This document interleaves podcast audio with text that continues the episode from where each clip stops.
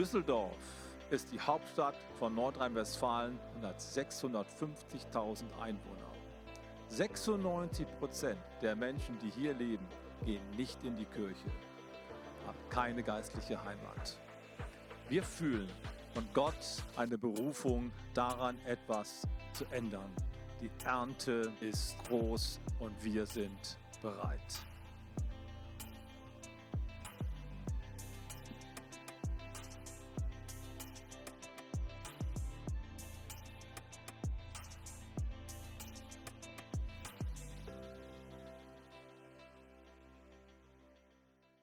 Einen wunderschönen guten Morgen und herzlich willkommen bei Kirche zu Hause.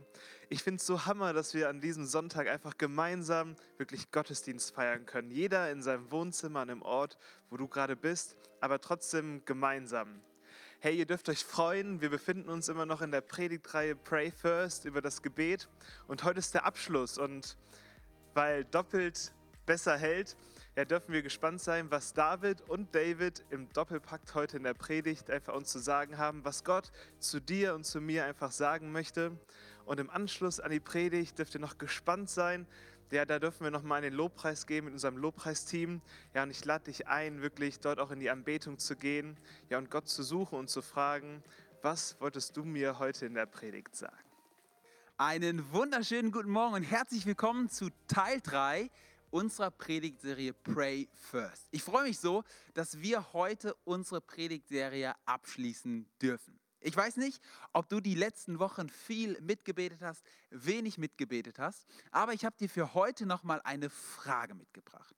Was passiert eigentlich, wenn du betest? Was passiert eigentlich, wenn ich bete? Was passiert, wenn gewöhnliche Menschen wie du und ich beten? Das ist die Frage, die wir uns heute anschauen wollen. Und ich spoiler schon mal direkt zum Anfang. Es passiert Außergewöhnliches. Und wisst ihr was? Ich habe euch einen genialen Text mitgebracht aus dem Jakobusbrief. Und ich habe euch einen genialen Typen mitgebracht. David Schlier wird heute mit mir die Predigt gestalten. Und wisst ihr, warum ich mich tatsächlich so sehr freue, dass er heute mit mir predigt? Weil sein Leben ein lebendiger Beweis dafür ist, dass Außergewöhnliches durch Gebet passieren kann. Davon wird er euch aber bestimmt noch gleich erzählen.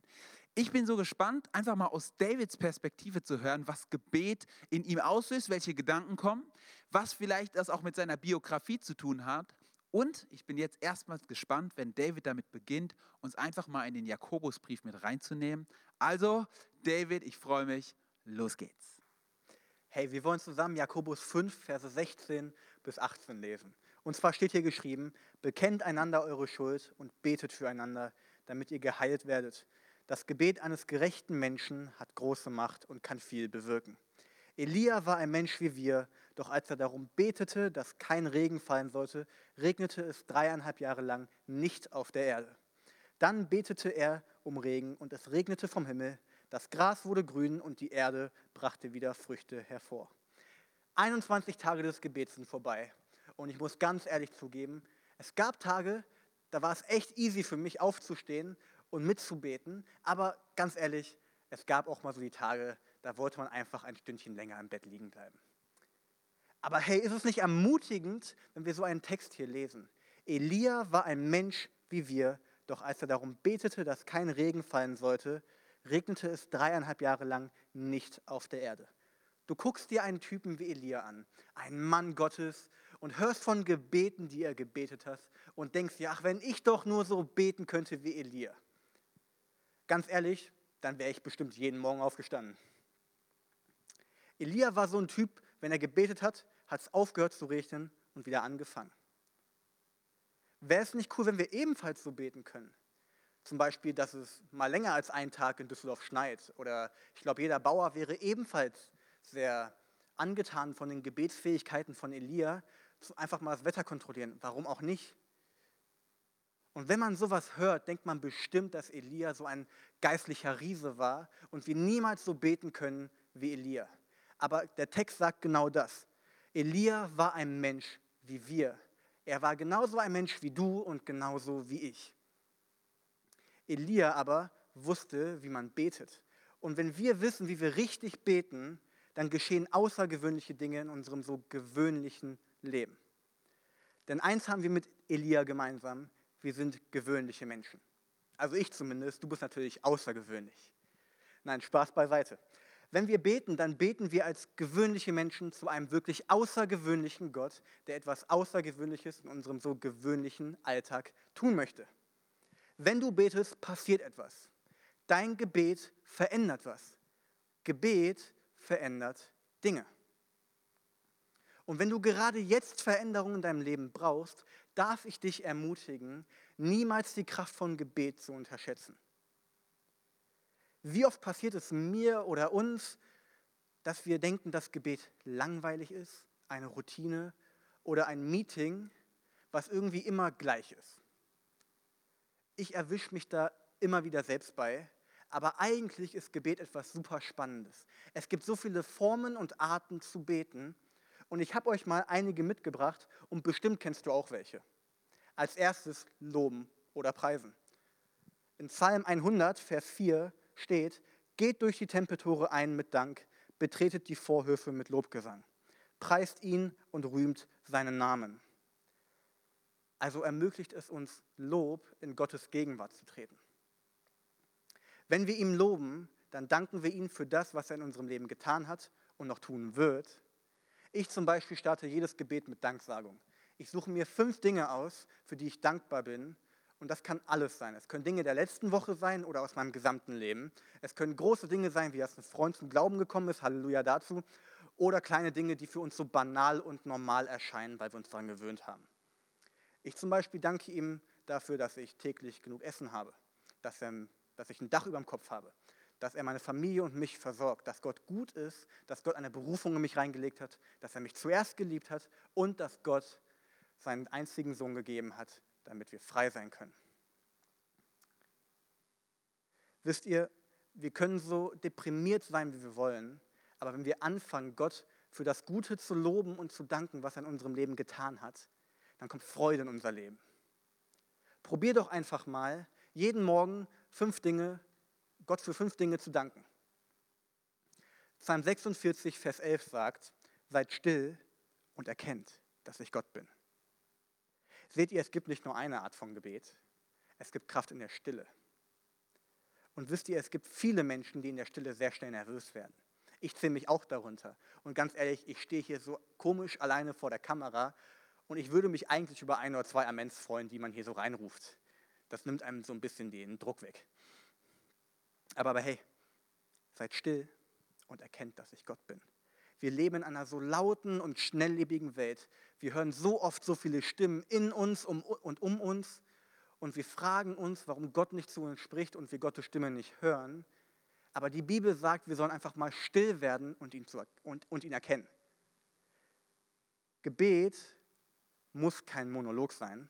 Es darf ein Dialog zwischen uns und Gott sein. Aber wie soll Gott zu uns sprechen, wenn wir nicht mal still werden und ihm zuhören? Wieso probierst du es nicht einfach mal aus, jeden Morgen fünf Minuten still zu sein und Gott zuzuhören? Also gibt es eine Zeit des Lobens und eine Zeit der Stille. Aber genauso gibt es auch eine Zeit, wo wir Gott um etwas bitten dürfen. Im 1. Johannes 5, Vers 14 bis 15 steht, deshalb dürfen wir uns auch darauf verlassen, dass Gott unser Beten erhört. Wenn wir ihn um etwas bitten, was seinem Willen entspricht. Und weil wir wissen, dass Gott all unsere Gebete hört, dürfen wir sicher sein, dass er uns gibt, worum wir ihn bitten. Es ist, als hätten wir es schon erhalten. Deshalb dürfen wir uns auch darauf verlassen, dass Gott unser Beten erhört, wenn wir ihn um etwas bitten, was seinem Willen entspricht. Ist das nicht kraftvoll? Ich möchte euch eine kurze Geschichte aus meinem Leben erzählen. Meine Mutter ist eine richtig starke Beterin. Sie ist eine richtige Frau des Gebets. Nicht so wie ich. Ich meine, makes sense, ich bin keine Frau. Aber never mind. Auf jeden Fall hat meine Mutter für mindestens zehn Jahre lang jeden Tag für meine Schwester und mich gebetet, dass wir zum Glauben kommen und Jesus wirklich kennenlernen. Und für die, die es nicht wissen, ich bin zwar christlich aufgewachsen, habe mich aber schon früh entschieden, Atheist zu werden, was ich dann auch einige Jahre war. Irgendwann kam meine Mutter an hier in CZD und sie hatte einfach auf dem Herzen, mich hier hinzuholen. Und dafür hat sie dann auch täglich gebetet. Zwei Wochen später kam ich dann tatsächlich mehr oder weniger freiwillig hier in CZD und das Unglaubliche ist passiert. Ich habe mein Leben Jesus gegeben. Eine Woche später kam auch meine Schwester hierhin und auch sie hat angefangen zu glauben. Also wenn wir nach seinem Willen um etwas bitten, dann wird er es uns geben. Und ich bitte euch so sehr, wenn ihr Gott um etwas bittet, dann maximiert eure Bitte und minimiert sie nicht. Glaubt daran, dass Gott stärker ist als das, worum ihr ihn betet, äh, bittet. Meine Mutter, ich habe ihr oft gesagt, dass ich nichts, rein gar nichts von ihrem Gott und Jesus wissen möchte. Und trotzdem hat sie nie aufgehört, für mich zu beten. Sie hat niemals aufgegeben. Warum? Weil sie genau wusste, dass Gott stärker ist als mein Unglaube. Also hey, bitte bleib am Gebet dran. Wenn meine Mutter zum Beispiel aufgehört hätte zu beten, wäre ich vielleicht heute nicht hier. Trau dich offen und ehrlich, Gott um etwas zu bitten. Lasst uns lernen, ihn zu loben. Lasst uns lernen, still zu sein und ihm um etwas zu bitten. Es liegt so viel Kraft in deiner Bitte. Matthäus 7, Vers 7 sagt, bittet, so wird euch gegeben, suchet, so werdet ihr finden. Warum suchst du nicht einfach drei Dinge aus, für die du täglich betest, dass Gott diese Dinge in deinem Leben tut? Ich habe euch noch eine letzte Art mitgebracht zu beten. Psalm 34, Vers 18 und 19. Wenn die Gerechten schreien, so hört der Herr und er rettet sie aus all ihrer Not. Der Herr ist nahe denen, die zerbrochenen Herzens sind und hilft denen, die ein zerschlagenes Gemüt haben. Weißt du, verzweifelte Menschen wissen, wie man zu Gott schreit. Es gibt Zeiten, wo wir still sein sollen, aber die Bibel sagt auch, dass es Zeiten gibt, wo die Gerechten schreien und Gott sie hört und er rettet. Menschen können uns vielleicht nicht immer verstehen, aber Gott kann. Und weißt du wieso? Weil Gott genau weiß, was in dir abgeht. Er kennt deine Situation, deine Probleme und deinen Frust. Deswegen darfst du gerne mal zu ihm schreien. Und wisst ihr, das Beste ist ja, Gott wird nicht sauer auf uns sein. Denn er liebt uns und er möchte das Beste für uns. Hast du schon mal versucht, als du so richtig, richtig wütend warst, einem Menschen zu erklären, wie du dich gerade fühlst? Das ist nicht unbedingt die einfachste Aufgabe. Weil keiner weiß unbedingt, wie man mit dir umgehen soll, wie, keiner kann dich wirklich nachvollziehen, weil keiner dein Empfinden spürt. Aber Gott ist dir nahe. Da steht hier in Vers 19, er ist nahe denen, die zerbrochenen Herzens sind. Und Vers 18 sagt, er rettet jene, die zu ihm schreien. Wenn du also irgendwann mal keine Worte mehr findest, wieso versuchst du es nicht mal, zu Gott zu schreien, aber ehrlich rauszuschreien? Vielleicht ändert das ja was an deiner Situation. Wenn wir verstehen, dass es im Gebet nicht nur um uns selbst geht, sondern um den Gott, dem wir dienen, dann passiert etwas Außergewöhnliches. Weil wir beten zu einem außergewöhnlichen Gott. Und dieser außergewöhnliche Gott wird unser Leben, das so gewöhnlich ist, viel außergewöhnlicher gestalten. Wir alle haben so ein außergewöhnliches Zeugnis, so eine außergewöhnliche Geschichte zu erzählen. Und wisst ihr warum? Weil das der außergewöhnliche Gott ist, dem wir dienen. Vielen, vielen Dank, David. So genial. Und wisst ihr, was ich daran besonders feiere? Dass es Worte sind, die aber auch eine Lebensgeschichte dahinter haben. David kämpft und David fightet dahin, dass er betet, aber weil er erlebt hat, dass Gebet wirklich was ändern kann. Finde ich so genial. Jetzt ist es natürlich so, dass im Jakobusbrief nicht nur unser Gebet mit dem von Elia verglichen wird, sondern dass der Jakobusbriefschreiber hier noch einige Rahmenbedingungen erklärt, die unser Gebet wirksam machen. Und ich habe euch heute einfach mal aus Vers 16 fünf Rahmenbedingungen mitgebracht, die mal vielleicht wie so eine kleine Checkliste für dein Gebetsleben sein können. Ich fände es so genial, wenn du einfach mal schaust mit in Vers 16 und guckst, hey, trifft das auf mein Gebetsleben zu? Lesen wir mal gemeinsam. Hier heißt es, bekennt einander eure Schuld und betet füreinander, damit ihr geheilt werdet. Das Gebet eines gerechten Menschen hat große Macht und kann viel bewirken.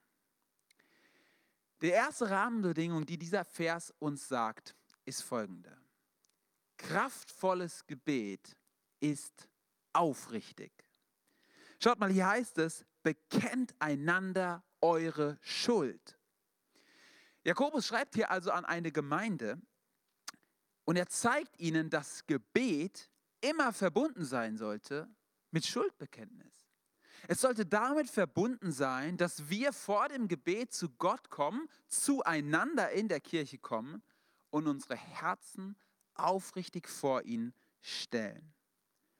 Hier heißt es ja nicht nur zu Gott kommen, sondern zueinander kommen, einander die Schuld bekennen. Das ist ganz schön krass, oder? Das macht einen ganz schön demütig, wenn man dem anderen sagen muss, hey, ich habe was falsch gemacht. Aber weißt du, es geht um das aufrichtige Herz. Ein Kapitel vorher schreibt Jakobus in Jakobus 4, Vers 13, und selbst wenn ihr bittet, bekommt ihr es nicht, weil ihr aus falschen Gründen bittet und nur euer Vergnügen sucht. Das heißt, ein Kapitel vorher schreibt er den, den, seiner Kirche und sagt ihnen, hey, die inneren Motive eures Gebets, die stimmen nicht. Ihr seid falsch unterwegs. Ihr sucht euer eigenen Vorteil. Bekennt einander eure Schuld. Während die Kirche also äußerlich schön war, alles hui war, war es innen drin nicht so top. Äußerlich hui, innen pfui.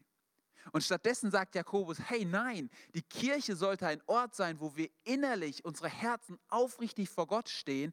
Äußerlich dürfen zerbrochene Menschen kommen, die, die überall im Leben stehen. Äußerlich sollte die Kirche ein Ort sein, wo jeder kommen darf. Gebet ist ein Ort für jeden Kranken, aber der aufrichtig vor Gott steht. Ihr kennt wahrscheinlich das Gleichnis von Jesus aus Lukas 18, Vers 9. Da sagt Jesus, es gab mal einen Zöllner und einen Pharisäer, die in den Tempel kamen. Und was hat der Pharisäer gemacht? Danke Gott, dass ich so gerecht bin. Und was hat der Zöllner gesagt? Herr, sei mir Sünder gnädig. Genau das meint Jakobus. Ins Gebet zu gehen mit einer Haltung, ich weiß, ich habe Dinge falsch gemacht, bitte vergib mir. Zu anderen Menschen hinzugehen und Dinge zu klären, die zwischen uns und ihnen stehen. Gebet ist auch immer eine Sache der Gemeinschaft. Pastor Bernhard sagt immer, Gott erhört keine Gebete, Gott erhört Beter. Und das finde ich so genial. Und ich möchte dich einfach so fragen, hey, ist dein Herz, ist dein Leben aufrichtig Gott gegenüber? Hast du alle Dinge mit Familienmitgliedern geklärt? Hast du alle Dinge geklärt, die noch zwischen dir und anderen Gemeindemitgliedern stehen? Hast du Versöhnung gesucht? Bekennt einander eure Schuld. Ich möchte dich so ermutigen, kraftvolles Gebet ist aufrichtig. Lass uns eine Kirche sein, die aufrichtig in ihrem Inneren ist, aber die jeden Menschen willkommen heißt und zu Gott kommt und zueinander kommt und uns unsere Schuld bekennt und dann erwarten, dass Gott Großes tut. Kraftvolles Gebet ist aufrichtig. Punkt Nummer zwei, den uns Vers 16 lehrt, ist folgendes. Kraftvolles Gebet ist selbstlos.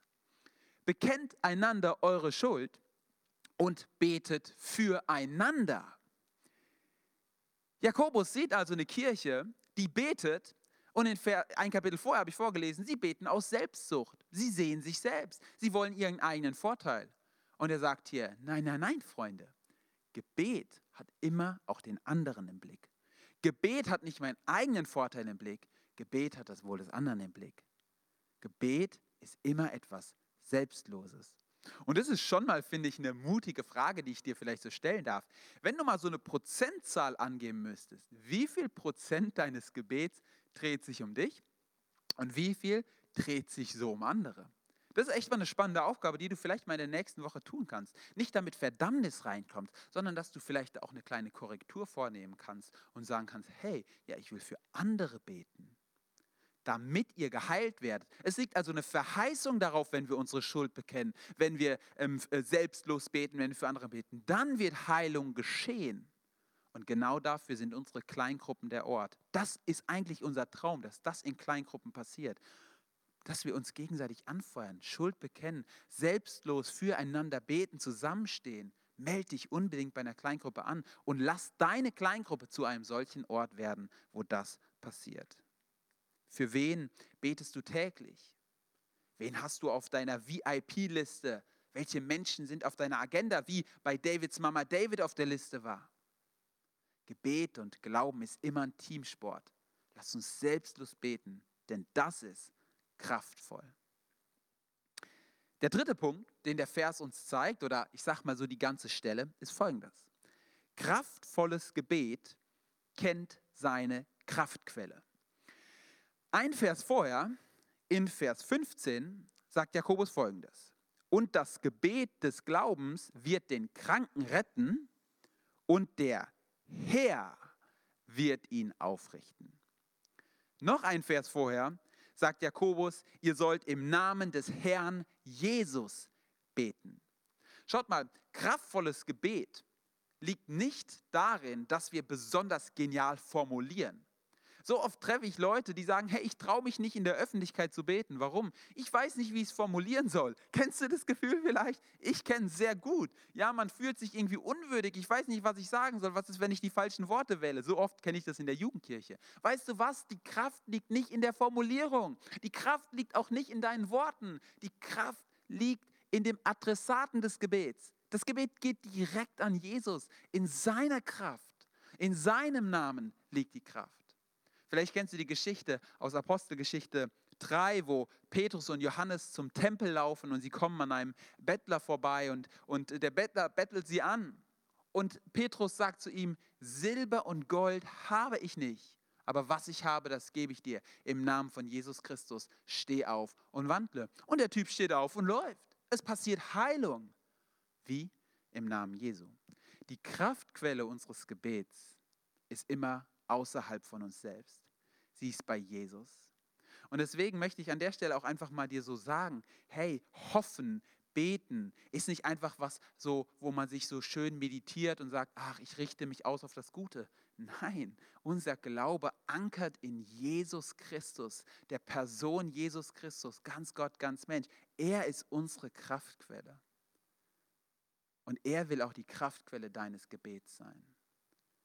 Vielleicht, wenn du das nächste Mal betest und du denkst an deine Freunde, deine Verwandten, die nicht Jesus annehmen wollen, du denkst, hey, das ist ein hoffnungsloser Fall. Vielleicht nimmst du dir einfach einen Moment und sagst, aber Gott, du bist stärker, du kannst es trotzdem tun. Ich bin ehrlich, ich bete seit vielen, vielen Jahren für meine Freunde. Und manchmal hat man das Gefühl, irgendwie bewegt sich da nichts. Und dann muss ich mich daran erinnern, hey, Jesus hat die Kraft, immer noch was zu tun. Kraftvolles Gebet kennt seine Kraftquelle. Schaut mal, mein ehemaliger Jugendpastor hat immer Folgendes gesagt. Es ist gefährlich, wenn du tausend Facebook-Freunde hast, aber keinen Freund im Gebet. Was meint er damit? Schaut mal, wir sind so oft in unserem Leben unterwegs. Wir sind so oft unterwegs und wir haben überall tausende Dinge, tausende Freunde, mit denen wir unterwegs sind. Aber im Gebet werden wir auf einmal alleine und beziehen es nur noch auf Gott und uns. Schaut mal, die Punkte, die ich gerade genannt habe, die zeigen immer wieder, Gebet ist kein Individualsport. Gebet heißt, man kommt zusammen, bekennt sich seine Sünden. Gebet heißt, man kommt zusammen und man betet füreinander. Gebet heißt, ich weiß, wo meine Kraftquelle ist. Und weißt du was, wenn ich mal nicht mehr weiß, wo meine Kraftquelle ist, dann brauche ich jemanden an meiner Seite, der mir sagt, hey, wir verlassen uns auf Jesus und wir wissen, woher unsere Kraft kommt. Ich möchte es dir nochmal so zurufen. Gebet ist ein Teamsport. Und wenn du vielleicht nicht mehr so richtig weißt, ähm, wie du beten sollst oder wenn du die Hoffnung verloren hast, dann möchte ich dich so sehr ermutigen. Hol dir Freunde ran und fokussiere dich wieder auf Jesus. Hab nicht nur 1000 Facebook-Freunde, sondern auch enge Gebetsfreunde. Jetzt kommen wir zu Punkt Nummer 4 des Verses. Hier heißt es, das inständige Gebet eines Gerechten vermag viel. In der Übersetzung, die wir anfangs gewählt haben, stand das inständig nicht drin, aber man kann es sehr gut so übersetzen, weil das Wort für Gebet ist eigentlich das Wort für Flehen oder das Wort für inständiges Gebet. Was impliziert das? Kraftvolles Gebet ist immer beharrlich. Es bleibt dran. Es bleibt dran. So wie Davids Mama jahrelang für ihn gebetet hat und dran geblieben ist, bis seine Geschichte sich verändert hat, so ist Gebet immer etwas Beharrliches. So wie ich dranbleiben will, für meine Freunde zu beten, so wie du dranbleiben solltest, für deine Familie zu beten. Gebet ist etwas Beharrliches. Jesus erzählt das Gleichnis von der Witwe, die zum ungerechten Richter geht, in Lukas 18. Und weißt du, was hier der Autor schreibt? Er schreibt, diese Witwe ist so oft zu dem Typ gegangen, dass er am Ende gesagt hat, hey, bevor sie mir ein blaues Auge schlägt, verschaffe ich ihr zum Recht. Die, diese Witwe, die hier beschrieben wird in dem Gleichnis, die war richtig beharrlich. Die hatte echt Bock drauf, dass ihr Gebet erhört wird, sage ich dir. Hey, und ich möchte dich mal so ermutigen. Hey, so wie David gesagt hat, verzweifelte Menschen wissen, wie sie zu Gott schreien. Bleib mal inständig dran. Lass dich nicht abbringen. Wie schade wäre es, wenn die Melder aufgehört hätte, für David zu beten. Wie schade wäre es, wenn du aufhörst. Bleib dran. Jesus sagt auch einmal, wer bittet, dem wird gegeben. Wer sucht, der wird finden. Wer anklopft, dem wird aufgetan. Schon mal überlegt, warum Jesus drei Bilder benutzt? Bitten, suchen, anklopfen. Ja, um vielleicht eine, verschiedene Facetten zu beleuchten, aber um auch die Intensität zu beleuchten. Dreimal heißt verstärkte Intensität, dranbleiben, klopfen, suchen, bitten. Und Gott wird auftun. Er wird geben, er wird antworten. Beharrliches Gebet ist kraftvoll. Wie genial wäre es, wenn wir als ganze Kirche, als CZD 2021 nicht nur in den 21 Tagen des Gebets beten, sondern vielleicht daraus ein beharrliches Gebet machen, was über das ganze Jahr anhält. Betest du beharrlich? Ich möchte dich einladen, es zu tun. Und das letzte, kraftvolles Gebet wird von Gerechten gebetet. Schaut mal, hier heißt es das Gebet eines gerechten Menschen. Ich glaube, jetzt würde keiner, der vor der Kamera sitzt, wirklich sagen, hey David, ich bin absolut ein gerechter Mensch. Ich stimme auch dazu, das bin ich auch nicht. Aber wisst ihr was? Das ist das Evangelium. Die Bibel sagt, keiner ist gerecht. Römer 3, 23. Wir alle sind darin gleich, dass wir die Herrlichkeit ermangeln, die wir bei Gott haben sollten. Keiner ist gerecht. Aber wir werden von Gott aus Gnade gerecht gemacht. Wer sind die Gerechten? Alle die, die Jesus angenommen hat. Alle die, die Jesus in ihrem Herzen haben. Alle Kinder Gottes sind Gerechte. Geschenk, als Geschenk haben wir unsere Gerechtigkeit bekommen. Und deswegen dürfen wir als Kinder Gottes freimütig, voller Mut zu Gott kommen und ihn bitten. Und ich finde es so genial, dass das hier noch in diesem Vers drinsteckt, weil ich glaube, dass damit immer auch eine Einladung verbunden ist. Würdest du sagen, ich bin nicht gerecht? Dann ist es eine Einladung. Hey, lass dir doch von Gott ein gerechtes Leben schenken. Lass doch Gott deine Gerechtigkeit sein, wie es der Korintherbriefschreiber mal sagt.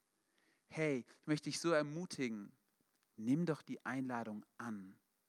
Ich glaube tatsächlich, dass heute einige Leute zuschauen, die sagen würden, ich habe Jesus noch nie richtig in mein Leben aufgenommen. Dann ist heute die ausgestreckte Hand Gottes dir entgegen und will dir sagen, hey, komm in meine Familie, werd mein Kind, werd ein Gerechter. Gott will dir alle deine Schuld vergeben.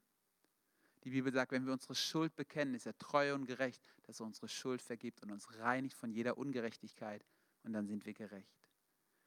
Kraftvolles Gebet wird von Gerechten gebetet. Ich möchte dich so ermutigen und einladen. Wie genial wäre es, wenn du, wenn ich, wenn wir als ganze Kirche wenn wir so beten würden. Wenn wir aufrichtig beten würden, selbstlos beten würden, auf Gottes Kraft vertrauen würden, beharrlich beten würden und die Einladung Gottes in seine Familie, in seine Gerechtigkeit annehmen würden. Ich glaube, dann würde Außergewöhnliches passieren. Denn wenn gewöhnliche Menschen beten, passiert immer Außergewöhnliches. Ich würde so gern jetzt für dich beten, dass 2021 ein Jahr des kraftvollen Gebets für dich wird. Vielleicht war es die letzten Jahre nicht, dann kann es dieses Jahr werden. Lass uns beten. Vater im Himmel, ich danke dir dafür, dass das gewöhnliche Gebet von gewöhnlichen Menschen wie mir kraftvolles, außergewöhnliches bewirken kann. Und ich bete für jeden Einzelnen, der jetzt hier zuschaut, dass es wirklich 2021 Realität in seinem Leben wird. Ich bete, dass sein Leben außergewöhnliche Dinge im Gebet bewirkt. Und ich bete für jeden Einzelnen, der noch nicht sagen kann, ich bin gerecht durch Jesus, dass er dich aufnimmt, in seine dass, dass, dass du ihn in seine Familie aufnimmst, dass sein Leben verändert wird. Ich danke dir so sehr dafür. Wir lieben und wir ehren dich. Amen. Als wir warteten im Dunkeln, hoffnungslos, ohne Licht, da kamst du geeilt vom Himmel, voller Gnade war dein Blick. Durch die Jungfrau uns geboren,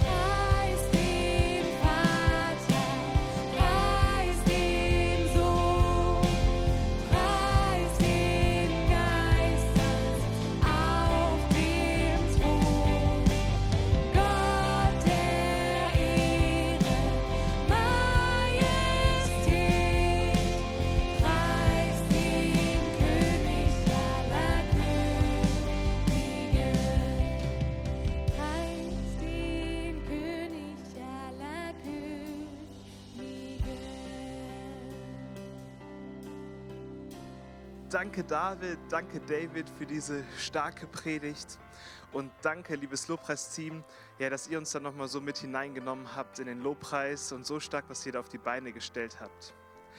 Mein Gebet ist es, ja, dass wirklich diese Predigtreihe übers Gebet nicht jetzt zum Abschluss kommt, sondern dass es ein wirklicher Startschuss ist.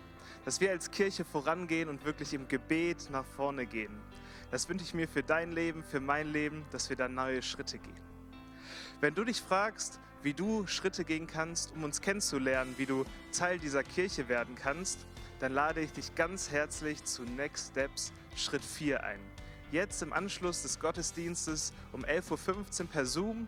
Den Link findest du unten in der Videobeschreibung und ich würde mich so freuen, dich nachher dort sehen zu dürfen. Ein weiterer Teil, wie du wirklich dich eins machen kannst mit uns als Kirche und mit dem Auftrag, den Gott uns gegeben hat, ist mit der Kollekte, indem du auch deine Finanzen in das Reich Gottes gibst. Unten wird gleich ein QR-Code und die IBAN-Nummer eingeblendet und im zweiten Korintherbrief heißt es, wer reichlich sät, wird reichlich ernten. Wir haben darüber gesprochen, auch in unserer Visionspredigt, ja, dass es ein Jahr der Ernte wird und seine große Ernte ansteht. Und ich glaube, da kommt Großes auf uns zu. Und deswegen ist es auch so gut, wenn wir uns reichlich auch finanziell investieren. Jetzt lade ich dich noch ganz herzlich ein für den nächsten Sonntag auch wieder zur Kirche zu Hause. Wir werden noch online bleiben bis zum 14.02. auf jeden Fall. Und dort möchte ich dich ganz herzlich einladen, auch zum Zoom-Café am nächsten Sonntag um 10 Uhr, dass wir gemeinsam uns vielleicht nochmal bei Zoom sehen können, dass wir uns austauschen können. Wir sind total daran interessiert, auch mal zu hören, wie es dir persönlich geht und dass wir dann gemeinsam den Gottesdienst um 10.30 Uhr schauen können. Ich wünsche dir eine super gesegnete Zeit, eine super gesegnete Woche. Genieß den Sonntag, genieß die Woche und ich freue mich, dich nachher bei Next Steps oder nächsten Sonntag im Zoom-Café zu sehen.